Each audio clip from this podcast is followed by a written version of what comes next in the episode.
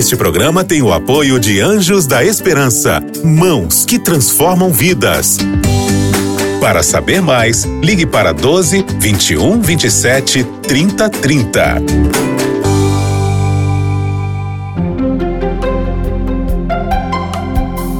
Lições da Bíblia.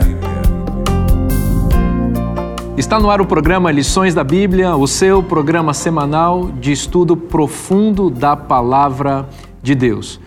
Você conhece a dinâmica do programa, sabe que aqui toda semana um tema profundo da palavra de Deus é estudado com detalhes para que a gente possa conhecer um pouco mais do plano de Deus para a nossa vida, extrair preciosas lições para o nosso dia a dia e aprender mais sobre Deus e sobre o seu caráter. Toda semana, uma conversa deliciosa sobre a palavra de Deus para nos enriquecer e para nos nutrir espiritualmente. Nessa semana, os princípios fundamentais da aliança. Vocês percebem que nós já vamos entrando no tema de maneira mais específica e hoje a gente vai olhar os elementos ali que compõem, que formam a aliança que Deus fez com a humanidade. Aliança esta que vai se repetindo ao longo da história do ser humano e vai nos permitindo também entender lições para a nossa vida, que também estamos em aliança com Deus. Hoje o tema é também muito bom e eu apresento para vocês de novo essa turma que tá, está conosco durante toda essa temporada.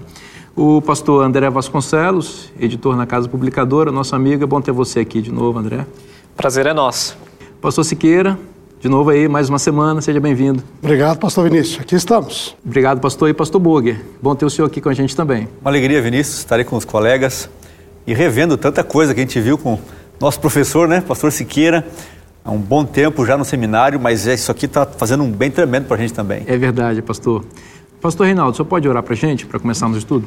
Bondoso Pai que estás nos céus, ao abrirmos mais uma vez a Tua palavra, ao estudarmos o tema deste guia de estudos sobre a aliança, aliança, Senhor, que Tu estabeleceste no passado, com homens e mulheres que se tornaram Teus instrumentos, e aliança que Tu desejas estabelecer conosco hoje, para também estarmos nesse relacionamento intenso e vivo contigo. Amém. Queira nos abençoar, queira nos dirigir através do Teu Santo Espírito e abençoar a cada um que estiver nos acompanhando neste momento de diálogo, de estudo da tua palavra em Cristo Jesus. Amém. Amém. Obrigado, pastor Reinaldo. Os princípios fundamentais da aliança. O título é forte: Princípios, Fundamentos da Aliança. E aqui nós vamos passar por esse por esse tema e também observando alguns exemplos de aliança, logo que ela aparece na Bíblia, e também outros exemplos, em especial com Abraão. Vamos ver o verso que dá base para o estudo dessa semana, que está em Êxodo capítulo 19, versículo 5. Você pode pegar também a sua Bíblia e acompanhar conosco, Êxodo 19, versículo 5, que diz: Agora, pois, se ouvirem atentamente a minha voz, é Deus dizendo, e guardarem a minha aliança, vocês serão a minha propriedade peculiar dentre todos os povos, porque toda a terra é minha. Esse texto é muito interessante, ele é muito forte, porque aqui aparecem elementos assim muito importantes da, da aliança, em especial esta condicional aí, né? Se atentamente ouvirdes a minha voz, a condição para o quê? Para o povo se tornar propriedade exclusiva, peculiar de Deus dentre todos os povos. E Deus marca muito bem uma questão importante: toda a terra é minha. Então, se vocês são meu povo, estão em aliança comigo, vocês vão poder experimentar parte desse domínio. Meus amigos, vamos lá.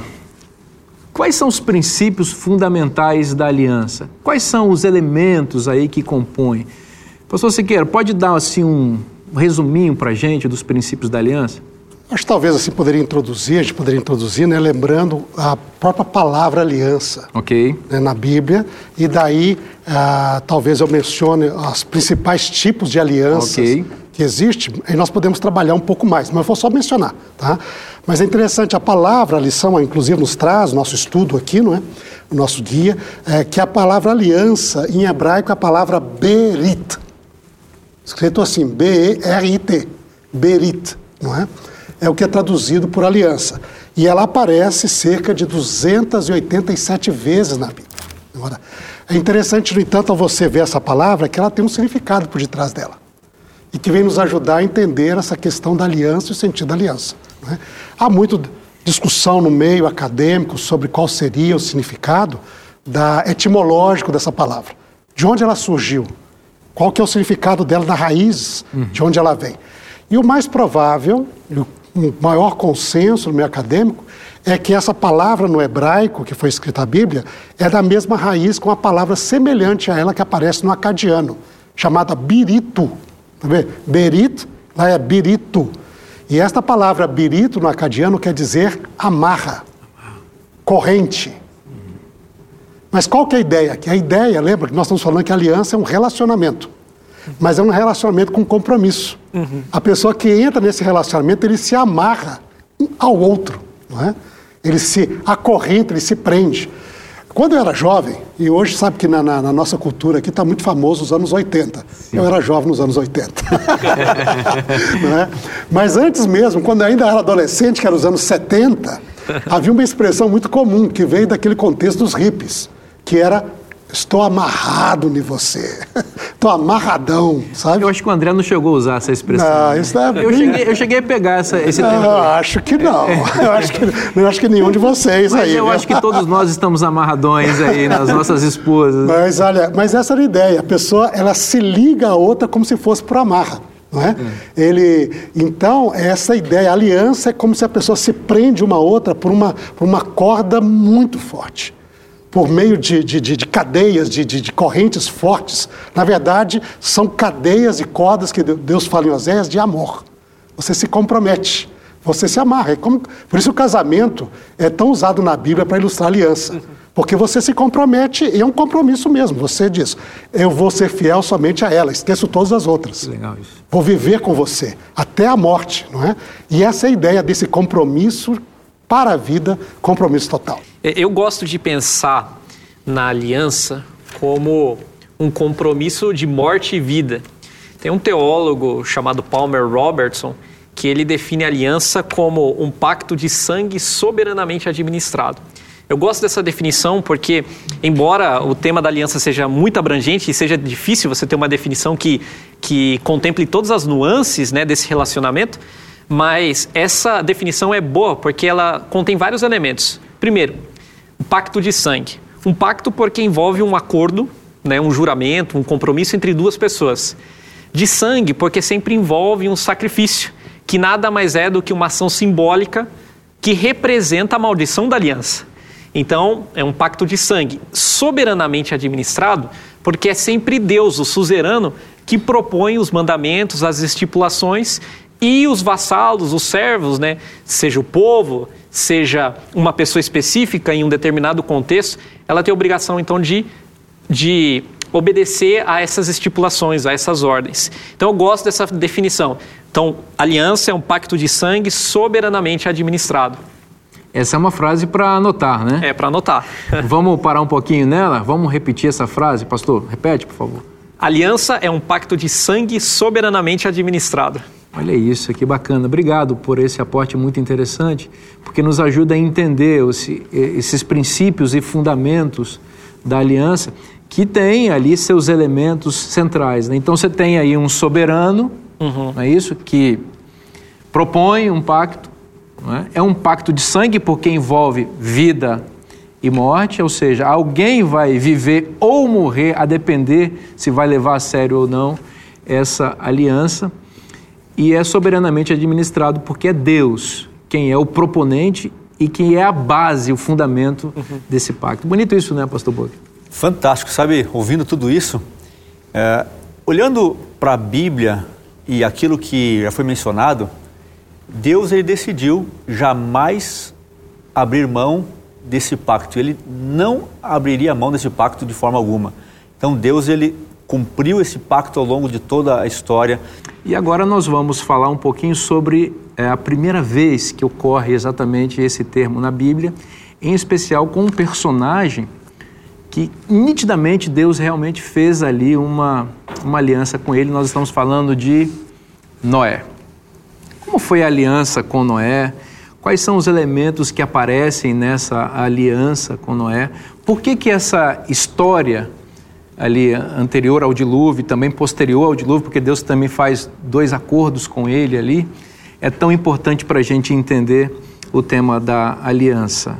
Eu abro para vocês, abro a roda e quem quiser falar primeiro, fique à vontade. Em Gênesis capítulo 6, verso 18 diz: Contigo, porém, estabelecerei a minha aliança. Como o pastor Vinícius mencionou, essa é a primeira referência à palavra aliança na Bíblia. Embora nós tenhamos uma alusão à aliança lá no Gênesis. Aliás, no relato da criação, ali em Gênesis 1 a 3. Oséias, capítulo 6, por exemplo, verso, verso 7, vai fazer essa, essa menção à aliança de Adão, aliança que Adão transgrediu. Então aqui, essa ideia é retomada no pacto com Noé, e aqui nós vemos um verbo bem interessante, que é o verbo estabelecer que no hebraico é o termo requim, que implica a ideia de uma aliança anterior. Então, com Noé, a aliança foi confirmada. É como se ela tivesse sido renovada. Então, isso já implica uma aliança anterior. Então, embora essa seja a primeira referência à palavra aliança, ela evoca uma aliança anterior. Pastor André, você falou coisas muito importantes aqui, a gente precisa retomar. Primeiro, pelo que eu entendi que você disse, não houve uma ruptura da aliança com Adão, e você mostrou na Bíblia aí que de fato houve a aliança, porque, embora Gênesis 1 e 2 e 3 não mencione a palavra aliança, é, o livro de Oséias 6, verso 7, é isso? Isso. Evidencia que houve esse pacto. Né? Então não houve, houve uma aliança e não houve uma ruptura. O que Deus fez com Noé, então, é uma confirmação da aliança que havia feito com com Adão, correto? Exatamente, exatamente. E aí, pastor Siqueira, o aluno está correto aí certo, ou está? Certíssimo. Podemos confirmar isso? É certíssimo. A expressão comum, mais comum para estabelecer uma nova aliança. Que é a palavra requim que ele é, usou? Não, não, é uma outra palavra. Okay. Por isso que é a palavra que ele mencionou se torna tão relevante. Uhum. A expressão mais comum para o início de uma aliança na Bíblia é a expressão karat berit. Okay. A palavra karat quer dizer cortar, uhum. que se cortava um animal para poder fazer esse, essa cerimônia, não é? Então, essa cortar uma aliança seria literalmente. Esse é o, é o início da aliança. Esse então. aí seria o estabelecer. Ok. Mas quando você pega essa expressão lá em Gênesis 6,18, você não tem o verbo cortar. Você tem o verbo requima, que não é o verbo, é um outro verbo que quer dizer fazer ficar de pé. Opa. Hein? A palavra, ele, ele, é montado em cima desse verbo hebraico que quer dizer kuma, de pé, e a forma dele quer dizer fazer ficar de pé. Por isso, firmar, confirmar. Confirmar. E ela é sempre usada quando Deus fala acerca de confirmar uma aliança que ele já tinha prometido. Por exemplo, quando ele fala lá em Gênesis 17, ele diz que com o filho que dá promessa, Isaac, ele iria confirmar a aliança que ele fez com Abraão. Quando ele chega, por exemplo, no livro do Deuteronômio, ele diz assim: Eu tirei vocês do Egito para confirmar a aliança que eu fiz com os patriarcas. Então, já essa expressão diz que já existia uma aliança antes. E o curioso dessa aliança que nós vamos ver em Noé, que lembra, aliança é relacionamento. Certo. Certo? Isso que é o sentido de aliança. O pecado chegou e rompeu o relacionamento. O que, que Deus fez? Foi lá e restabeleceu o relacionamento para preservar a vida. Uhum. Diz lá, o, no dia que dela comer, certamente morrerás. Uhum. E o ser humano deveria morrer naquele dia. Deus vem e faz uma aliança de salvação, uma aliança da redenção, para poder dar a oportunidade de vida para o ser humano. Agora nós estamos aqui no, no dilúvio. O dilúvio, por causa do pecado, Deus vai ter de trazer juízo sobre toda a humanidade. E onde vai ficar o relacionamento dele com o homem? Onde vai ficar a promessa da vida? Onde vai ficar a promessa do Redentor de Gênesis 3,15? Então, Deus, naquele momento do dilúvio, ele diz: Contigo, porém, confirmarei a minha aliança. Eu vou manter a promessa da vida, eu vou manter a promessa da salvação, eu vou manter a promessa do, do, do, do Redentor vindouro através de você. E o texto diz, para preservar toda a vida sobre a terra. Que coisa é por isso bonita. que ela é conhecida como aliança da preservação, né? Exato. Que coisa bonita isso, pastor Boca, que tem tudo a ver com o que você estava falando antes, né? Porque Deus, ele é quem mantém a aliança, ele não rompe nunca. Que bom a gente saber que nós temos esse Pai fiel. Nós vivemos num tempo em que as pessoas rompem com tanta facilidade os acordos, os pactos, os casamentos não duram nada, não é? às vezes as sociedades é, econômicas, financeiras aí, rombos e mais rombos, roubos, é, as pessoas se traem, mas Deus é fiel. Que coisa bonita isso. E isso garante que nós tenhamos vida, conforme o pastor uhum. Siqueira mencionou. E se nós mantivermos esse pacto com Ele, essa vida realmente estará conosco, né? Sem dúvida. Eu gosto dessa última parte aqui do verso 6, que foi mencionado, esse contexto todo da aliança que Deus faz com, Abraão, com, com Noé. E aqui no verso 22, diz assim: Assim fez Noé, consoante a tudo o que Deus ordenara. Olha que bonito exemplo para a gente hoje. Aqui está a parte humana. Uhum. Ele foi fiel. Ele, Deus orientou. E quando a gente fala Deus orientou, eu gosto de ver os detalhes. Deus orientou várias coisas. Não é? A arca tem que ser desse jeito. Ele colocou a metragem, a altura, como é que deveria ser, todos os detalhes. E um tempo atrás, lendo a Folha Criacionista, eu vi uma entrevista muito interessante com Harry Morris. É, ele fez uma comparação entre as medidas da Arca de Noé com as grandes embarcações que transportam hoje 500, 800, mil carretas. E ele entrevistou o engenheiro e falou: quanto tempo se levou para fazer e concluir que essas medidas serão as mais seguras e adequadas? Olha, eu fiz faculdade, eu fiz o doutorado, eu fiz o pós-doutorado, eu analisei todos os, e cheguei à minha tese é que essa aqui é as medidas mais seguras. Aí ele puxou a Bíblia e disse: o que você fala do relato da Bíblia? O relato do velho Noé, que tem as mesmas conclusões que a sua tese hoje em relação à segurança de um transporte como você tem aí. Para mim é constrangedor ver que Noé tinha um conhecimento superficial, não fez nenhum estudo profundo, mas ele era alguém que chegou às mesmas conclusões há milênios antes do que eu hoje. Então, quando eu olho esses detalhes e vejo aqui, ele fez tudo o que Deus ordenou, é a parte humana, obedecer e estarmos seguros em cada detalhe daquilo que Deus espera da gente. Meus amigos, vamos lá então. Aliança com Moisés com Moisés, na aliança que ele é o mediador, a aliança mosaica, Deus parece que puxou um povo, uma nação especial, e fez com esse povo uma aliança. E, pastor André, nessa aliança aqui com de Moisés, a gente vê ali os princípios, praticamente todos aqueles que aparecem eh, nesse croqui, né? nesse, nesse esboço do, do, conceito de aliança. Você podia falar para a gente um pouquinho o que, que vem à sua mente aí com essa ideia de aliança mosaica? É, eu acho importante a gente apresentar alguns modelos de tratados né, antigos. Importante a gente dizer que Deus se revela em um momento específico da história, em um contexto específico. Então Deus fala numa linguagem que as pessoas entendem. Ele não fala, ele não falaria de internet para Moisés, porque obviamente não existia internet na época de Moisés. Então ele fala em termos que seriam entendidos para o povo. E na época de Moisés haviam tratados políticos, e esses tratados são divididos em pelo menos três. Né? Existem outros, mas pelo menos três. Tratados de suzerania e vassalagem, tratado suzerano-vassal, que é o tratado entre um senhor e um servo, que é o modelo adotado na Aliança Sinaítica, Aliança Mosaica. Tratado de concessão real, que é, por exemplo, o modelo da Aliança Abraâmica.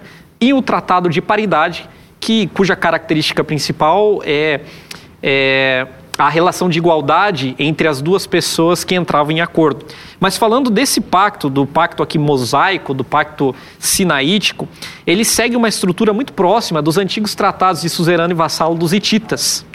Então, é, se nós avaliarmos a estrutura do capítulo 19 ao capítulo 24 de Êxodo, nós veremos que ele segue uma estrutura muito semelhante dos tratados suzeranos vassalos dos hititas. Então, primeiro começa com um preâmbulo e um titulatário, depois tem um prólogo histórico, né, falando da relação entre esse senhor e o servo, depois há uma série de estipulações com mandamentos que o servo deveria obedecer, depois há uma lista de bênçãos e maldições que decorreriam da obediência ou não desses mandamentos. Ainda depois haveria é, uma lista de testemunhas e orientações para o depósito daquela aliança e a sua eventual leitura. Então, a aliança mosaica segue esses moldes. Se nós analisarmos o capítulo 19 e o capítulo 24, nós encontraremos é, esse modelo.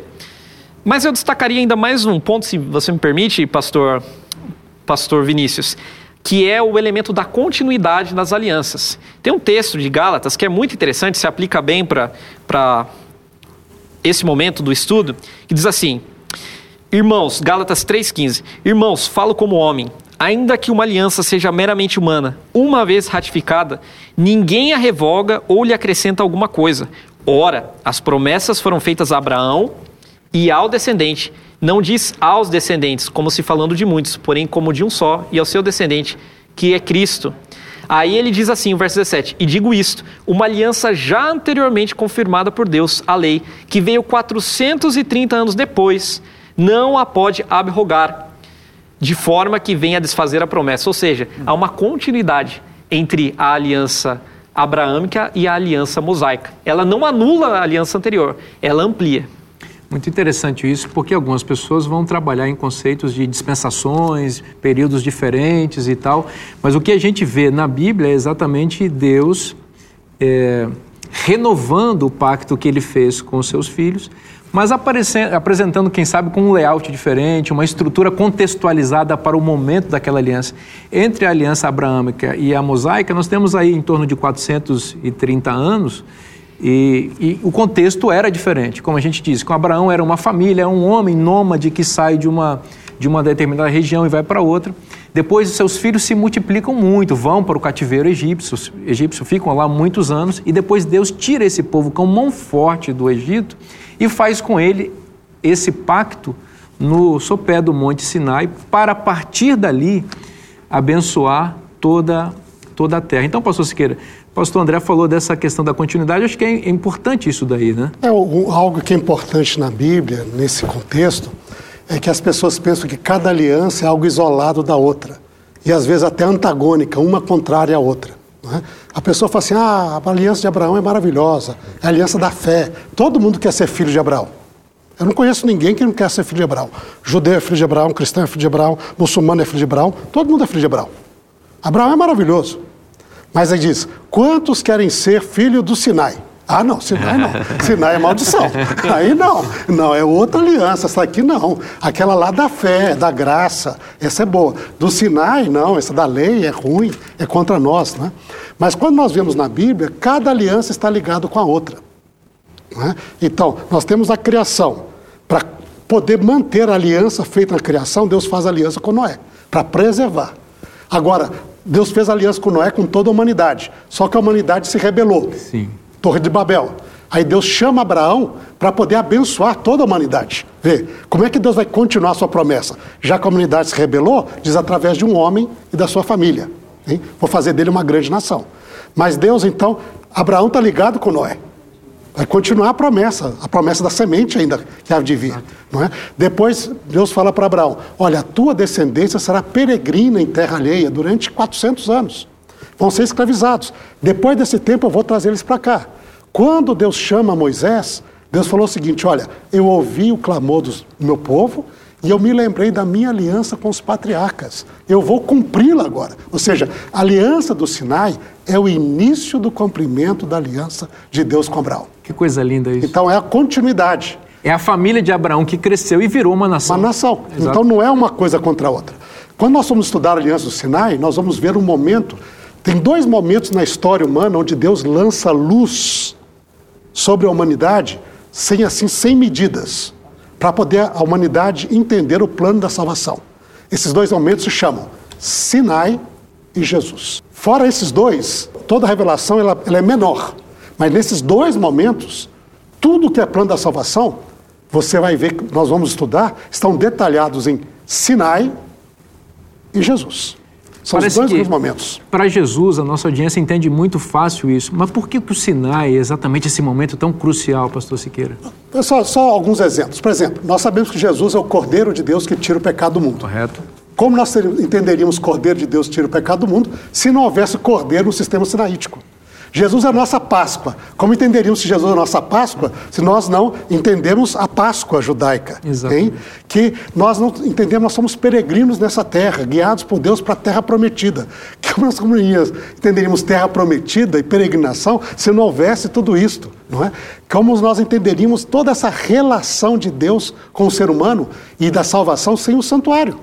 Jesus é sacerdote, intercessão, expiação. É nós não entenderíamos nada acerca de Jesus se não houvesse a revelação do Sinai. Eu digo isso de maneira meio exagerada, mas é verdade.